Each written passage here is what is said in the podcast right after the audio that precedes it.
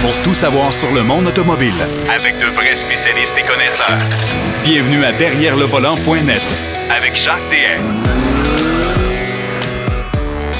Je vous souhaite la bienvenue à l'émission Derrière le volant. Encore une fois cette semaine, beaucoup, beaucoup de matériel. Marc Bouchard sera avec nous pour nous parler du euh, Kia Sportage, bien sûr. Il va nous parler également du Ram TRX qui a essayé la semaine dernière cette espèce de RAM dans lequel on a euh, posé sous le capot le fameux moteur L4. D'ailleurs, je pourrais euh, vous en parler un petit peu tantôt parce que j'ai à cette semaine. Je vais vous en parler plus longuement la semaine prochaine, mais de la fameuse Charger L4 White Body. Euh, un monstre, mais un monstre, je vous jure, c'est une voiture qui, à la limite, pourrait devenir dangereuse, tout dépendant qui est derrière le volant. Mais euh, on aura aussi euh, Daniel Manceau de ProLab qui sera encore avec nous euh, pour nous parler, bien sûr, de préparation pour l'hiver et un paquet d'affaires, évidemment. Mais d'entrée de jeu, on débute l'émission avec notre ami Pierrot Fakin qui va nous parler, entre autres, de trois Alfa Romeo qui ont été vendus pour la modique somme de puis je vais lui laisser le, plaisir de l'annoncer. Salut Pierrot. salut Jacques, salut Jacques. Oui, oui, écoute, on parle de montant de genre l'Automax. Là. Ouais, ben c'est ça. Euh, écoute, euh, moi, moi d'entrée de jeu, avant de dire quel montant, euh, quel prix ça s'est vendu, c'est trois voitures concept, hein, on s'entend là-dessus. Exact, exact. Et, on les appelle les bat. Écoute, c'est quoi? C'est des voitures qui ont des allures de chauve-souris ou de Batmobile, je ne sais pas. Elles ont. Elles ont effectivement l'allure de Batmobile, euh, bien que à l'époque euh, où elles ont été conçues, dessinées et bâties, euh, les, les, les, séries Batman n'existaient même pas, euh, parce qu'on parle de, début des années 50. Mais en fait, BAT, en fait, c'est Alfa Romeo qui avait commissionné ces voitures-là euh, à euh, Bertone. Bertone, on le sait, là, la Fiat X19 et tellement d'autres modèles qui ont été faits par Bertone en Italie, des classiques de l'époque qui sont encore d'ailleurs très, très, très Oui, tout à fait. Tout à fait. et Alfa Romeo, donc, se donne ce mandat à Bertone pour euh, dessiner euh, trois concepts. Et BAT, dans le fond, ce sont trois lettres, il y a un point après chaque lettre, c'est Berlinetta Aerodynamica Technica. Donc, des, berlines. Euh, ils travaillaient sur, beaucoup sur des concepts d'aérodynamisme. Puis moi, je suis obligé de te dire, là, Pierrot, là, que dans, écoute, j'ai 63 ans et je peux te hmm. dire que dans les voitures concept que j'ai vues, parce que je suis passionné depuis l'âge de 4-5 ans, là, dans toutes les voitures concept, dans toutes les voitures concept que j'ai vues dans ma vie, ces trois voitures-là sont probablement les plus spectaculaires que j'ai vues. Ah, écoute, Jacques, ils sont, elles sont vraiment phénoménales, ces voitures-là. Et d'ailleurs, c'est drôle que tu, tu dis qu'ils sont les plus spectaculaires parce que les, les, ces voitures-là n'étaient pas, l'intention derrière le développement de ces modèles-là n'était pas d'amener ces voitures-là à la production ni, euh, ni de production limitée, ni de production de masse. ces trois voitures-là représentent des idées. Ça représente la, la, la, pensée de l'époque sur comment les voitures, au niveau de l'aérodynamique, pouvaient être améliorées. Et évidemment, quand ils ont sollicité les gens chez Bertone, Bertone qui est une boîte de design, hein, ils font des concepts, ah ils engagent bien les designers, il y avait un certain monsieur, monsieur Franco Scaglione.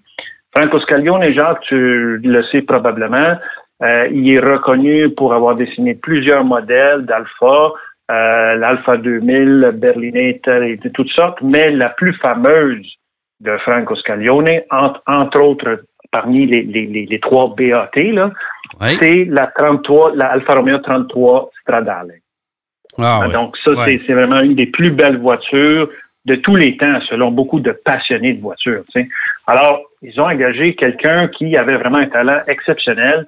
Et M. Scaglione, qui, euh, qui avait vraiment cette euh, réflexion sur l'aérodynamisme, a conçu ces voitures-là. Écoute, il y en a eu trois qui ont été bâties. C'est trois, trois différentes, hein, quand on les regarde comme trois différentes. je ne sais pas pourquoi ils ont commencé par la, la, BAT 5, il y a la BAT 7 et la BAT 9. Donc, la BAT 5 a, a, fait ses débuts en 1953 au Salon de Turin, la BAT 7 en 54 et la BAT 9 en 55. Euh, donc, ça, ça donne une idée. là. C'est des voitures qui ont, beaucoup d'âge, mais elles n'avaient jamais été euh, regroupées les trois ensemble, jusqu'à temps qu'il y ait un acheteur qui les avait depuis 1989.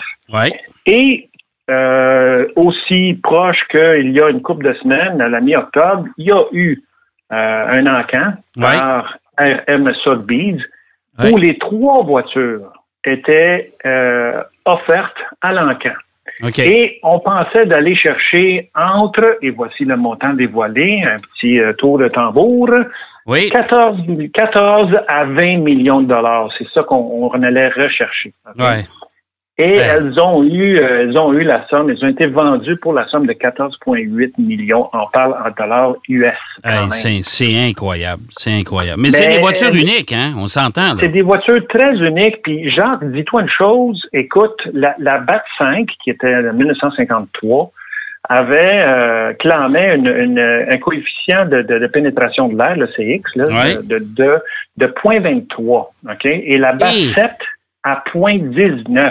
Ça, c'est à une époque, Jacques, où il n'y avait pas d'ordinateur pour faire des, des, Non, des, euh, des simulations virtuelles et tout ça. Fait que c'était quand même très, très, très exceptionnel. mais, mais dis-moi, dans les trois voitures, là, parce qu'on va inviter les gens les, euh, à, à aller voir les photos, bien sûr, sur le site Oui, derrière oui. le volant.net. Euh, celle qui a les, les ailes en arrière qui, qui viennent Ouais. se refermer, là, quasiment. C'est En laquelle, fait, ça, ça? Ça, c'est la, la 7 OK. et la 9. OK? Donc, la 7, c'était la première qui avait ces ailes-là. Et, Jacques, il y a une chose. Celle-là, particulièrement la 7, avait été achetée par un Américain qui trouvait qu'il voyait pas si bien à l'extérieur en arrière. Non. Et il a, coupé, Non. il a coupé les ailes, Jacques. Non. Il a coupé, oui. Non. Et ça, ça, fait, ça a fait partie d'un projet de restauration impeccable et, très difficile parce que, écoute, euh, c'est tout courbé, c'est particulier, c'est vraiment Ah, spécial. tout à fait. Alors, écoute, c'est quelque chose, ces- voitures-là ont une histoire vraiment euh, phé- phénoménale et fascinante. Parce que, écoute, Franco Scaglione, il a vraiment juste fait un- des, des chefs-d'œuvre avec ça. Là. Ah et, oui, elles fait. ont participé à Pebble Beach, à différents concours d'élégance. Mais là, on ne sait pas c'est qui l'acheteur, mais euh, elles ont été offertes. euh, Ouais, mais ça, ça, ça, arrive souvent. Les acheteurs, ils veulent pas avoir le nom diffusé quelque part. Euh, non, non, non, Bon. exactement. C'est quand même très, très, très spécial. Ouais. Ces voitures-là, elles ont une histoire absolument Ah, impeccable tout à et- fait, tout et à fait. fascinante. Bon, euh, deuxième sujet aujourd'hui. On en a parlé il y a quelques semaines. Un designer qui avait quitté un endroit pour aller vers un autre endroit. On ne savait pas où il allait. Là, raconte-nous, remets- remets-nous dans le contexte euh, de- du temps quand on s'en est parlé il y a quelques semaines. Puis là, il là, il a refait surface. là. Exactement. Luc euh, Donkervolk. Euh, je pense que je le prononce bien. Je suis quand même pas pire avec les accents. Ouais, d'origine allemande, évidemment. T'es, me- meilleur que moi. Ouais. Mais euh, Monsieur Donkervolk, il a été, euh, écoute, il a, il a fait le tour. euh, Il, il est reconnu pour avoir euh, collaboré avec euh, des, des grandes marques automobiles euh, chez, chez Audi, chez Volkswagen et tout ça. Mais euh, ses dernières aventures étaient chez Hyundai en tant que euh, chef du design chez Hyundai. Et euh, sous sa, sa gouverne, euh, ils ont vraiment réussi à faire des voitures concept très particulières. Euh, depuis 2016 qu'il était là, écoute, il a été responsable pour beaucoup de voitures concept qui ont été créées euh, chez Hyundai. Euh, et cette année, 2020, au mois d'avril, on entend parler que M. Dunkervolk lâche les, il abandonne les reins de- de- de- du département de design euh, comme designer en chef chez Hyundai et on ne sait pas où s'en va. Alors là, on s'attendait à avoir un autre manufacturier euh, qui l'aurait euh, repêché, si on veut. Ouais. Mais finalement, on vient d'annoncer cette semaine qu'il retourne chez Hyundai, mais cette fois-ci dans le bureau euh, le- le- de- en- qui est basé en Europe, euh, en Allemagne, je pense. Euh, et il, il euh, va s'occuper surtout de la marque Ioniq, parce qu'on sait que chez Hyundai maintenant, tout ce qui est véhicule électrique fait partie de cette sous-marque, si on veut, Ioniq, Ouais. qui va se- vraiment se dévouer, se dédier aux voitures électriques, aux véhicules Mais, électriques. mais euh, honnêtement, Pierrot, je trouve ça un peu particulier de la part de Hyundai. Il annonce son départ de la, de la société. On ne sait pas Mhm. où ce qui s'en va. On soupçonne qu'il va aller chez un concurrent quelque part ou quoi que ce soit. Ben, exactement. Il revient chez Hyundai après des mois.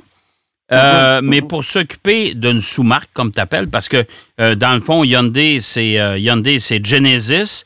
Puis là, ça va être. Ioniq avec une, Oui. une gamme complète de voitures électriques. C'est un peu spécial. Moi, j'ai un peu, un peu de difficulté. Il aurait pu dire à cette époque-là qu'il s'en allait là. Sais-tu parce Oui, qu'il y a- avait-tu annoncé sa démission définitive puis ils ont réussi à le convaincre de revenir? Moi, je pense que c'est plus ça. Moi, je pense que c'est plus le fait que le fait, le fait surtout que les, les Coréens euh, chez Hyundai avaient euh, une, bonne relation parce qu'il n'est pas parti en mauvais termes là, de chez Hyundai. Et puis, Ben non. à moins, à moins que les offres, s'il y en avait, euh, n'étaient pas aussi alléchantes ou ne présentaient pas. Tu sais, quand tu es rendu au niveau de Luke Dunkervolk, OK, qui a, il, en a- il en a vu passer là, des, des voitures et des concepts, eux, là, ils s'en vont chez les manufacturiers, non pas tellement pour la rémunération. Ils s'en vont là surtout pour avoir un challenge, un défi. Ouais. Et écoute, c'est lui-même qui a, euh, si on veut, conçu la Prophecy, OK? Prophecy EV Concept, qu'on avait vu juste de l'arrière. Ça avait l'air d'une Porsche. Tu te rappelles, Jacques? Ben, ça vu, euh, dans- ça- moi, moi, je trouve que ça ressemble beaucoup à une Taycan. là. Oui, ben écoute, c'est Taycan, Tesla, modèle, euh, modèle 3, Ouais. peut-être, mais... Mais c'est encore et- plus et- Porsche, par exemple, honnêtement. là. Et, et- ben absolument, absolument. Et, et écoute, puis euh, ils ont d'ailleurs gagné pour cette voiture-là en 2020 le Car Design Award qu'on parlait Mhm. la semaine dernière là, Ouais. pour les voitures concept. Donc c'est une- c'est une voiture qui, qui a marqué non seulement euh, tout ce que Hyundai fait, mais a marqué aussi la direction dans laquelle ils s'en vont. Et, et donc, c'est une voiture qui va être une genre de référence pour euh, les autres manufacturiers. Parce que Hyundai, on se le cache pas, là, avec la division Ioniq, eux, ils, ils, ils veulent euh, rien de moins que d'aller chercher tout le marché de, de, de- Tesla. Ouais. Euh, ils visent Tesla de façon très sérieuse. Puis on sait, Jacques, Hyundai, non seulement ils ont des voitures, des voitures euh, électrifiées au niveau des, des batteries euh, électriques euh, au lithium et tout ça, rechargeables, mais ils ont aussi des de combustibles, des piles à combustible Ouais. qu'ils sont en train de développer. Ouais. Alors, ça, écoute, ça, ça promet. Moi, je pense que c'est, écoute, c'est très, très positif pour Hyundai, qui, que, que Luke euh, Dunkervolk revient avec eux. Et j'ai juste hâte de voir comment ils vont, ils vont se prendre pour euh, la, suite des choses, parce que ça, ça s'annonce très, très bien. Ah, écoute, les Coréens sont hyper agressifs depuis, euh, depuis un certain temps. C'est c'est incroyable. Je suis content de voir ça parce que, écoute, ça vient rafraîchir et ça vient, ça vient rafraîchir l'industrie, mais en même temps, ça vient pousser également euh, les autres constructeurs à, faire mieux que- qu'ils ont toujours fait. Absolument, Ouais. absolument, absolument. Ça Bon. devient un point de référence. Et Bon. c'est une bonne chose. Écoute, euh, Pierrot, faut qu'on s'en parle. Euh, on s'en souviendra. toi, tu n'auras pas de record parce que c'est moi qui l'ai. Hein? La fameuse toi, t'auras. Hein? Mais là, toi, tu n'auras pas le record, puis moi non plus. Ouais. OK? Mais Ouattara non plus, il n'aura pas, n'a pas le, non, non. record. Hey, que hey, Explique-moi, là, parce que. euh, puis explique Écoute. pour le bénéfice de nos auditeurs. Cette voiture-là vraiment- avait, avait battu le record Oui, ben oui. absolu. Euh, oui. Puis là, ça Oui. tient plus. Non, ça tient plus parce que, euh, écoute, Jacques, pour, pour valider un record, on sait il faut que la voiture fasse deux, euh, deux runs, là, deux, un aller puis un retour. Ouais. Et la moyenne des deux est évaluée euh, au, au niveau du total. Et c'est c'est important de mentionner que ce record-là devait être enregistré euh, par euh, pour être dans le record, le livre des records Guinness. Guinness, exactement. Maintenant, qu'est-ce qui est arrivé, c'est que euh, il y, il y y avait sur place, bon, des GPS qui validaient, si on veut, la distance parcourue et le temps qui est parcouru entre les distances, et ainsi de suite. Ils avaient évidemment du, euh, du vidéo à bord de la voiture. Et, tiens-toi bien, il y a des YouTubers qui ont regardé la vidéo puis ont dit, Hum, il me semble qu'il n'a pas vraiment atteint le 331 000 à l'heure. Et là, ils, ont, ils sont allés voir euh, Jared, euh, Jared Shelby, euh, qui n'est pas parenté avec Shelby, même s'il a le même nom. Là, on pensait qu'il l'était, mais il ne l'est pas. Euh, et, et- et ils ont dit, regarde, ton record, là, c'est pas sûr qu'il tient. Puis ils ont prouvé, ils ont dit, regarde, il y a des choses qui ne tiennent pas la route, euh, effectivement, même si la voiture a tenu la route pendant tout ce temps-là. Et Gerald Shelby a dit, bon, ben écoute, nous, ce qu'on va faire, on va refaire encore ce record-là. C'est pas facile, évidemment, mais là, M. Shelby, ce qu'il va faire avec la Toitara, il va inviter plusieurs compagnies de GPS avec leurs représentants et euh, une foule de, de, gens pour monitorer, si on veut, toutes les vitesses à bord de cette voiture. Mais je peux pas croire, Jacques, que tu t'en vas pour faire un record comme ça il faut que tu t'assures que tu as vu tous les vidéos puis que tu as, toutes les données qui prouvent que Écoute, écoute, franchement, là, je peux te dire une chose. Il a capté l'attention du milieu journalistique. Ah, ça, c'est sûr. Il a fait les manchettes partout sur tous les sites spécialisés à travers la planète. On s'entend là-dessus. Ah, ouais, ouais. Et là, il va refaire une deuxième pause. moi, c'est moi, moi, c'est ce que je vois là. honnêtement là, c'est que ça me donne l'impression que le gars était pas tout à fait prêt, mais garde, on va s'asseyer pareil. Et tout d'un coup, écoute, les caméras inboard et compagnie, là, il y avait tout, le matériel de faire. Ben oui. Oui, on les a vus, on les a vus. Mais, euh, effectivement, il y avait un petit défaut en quelque part. Puis drôle de hasard, Jacques, la, la, Bugatti qui vient de dévoiler la bolide qui, elle, devrait dépasser les, 331 000 à l'heure. J'ai hâte de voir. Euh, écoute, quand on est rendu qu'on a les moyens de se de, de, de se tartiner une voiture semblable pour euh, essayer d'épater la galerie, puis on dit, garde, euh, moi, Bugatti, je vais les battre, puis Bugatti, moi, je vais les battre. Écoute, euh, ce sont des on gens... Est, on est dans une autre dimension. Ah, tout à fait. Des gens riches et célèbres qui n'ont rien à, voir avec toi et moi, mais que veux-tu? C'est la vie et ça agrémente de toute façon les sites web et nos conversations. Pierrot, Absolument. Pierrot, oui, c'est déjà tout le temps qu'on a. La semaine prochaine, on, tu vas nous parler du euh, Mazda CX-9 édition Cuno. Kuro. Kuro. Kuro. Qui, veut dire noir. Bon, OK. Fait qu'on va parler de ça la semaine prochaine. Excellent.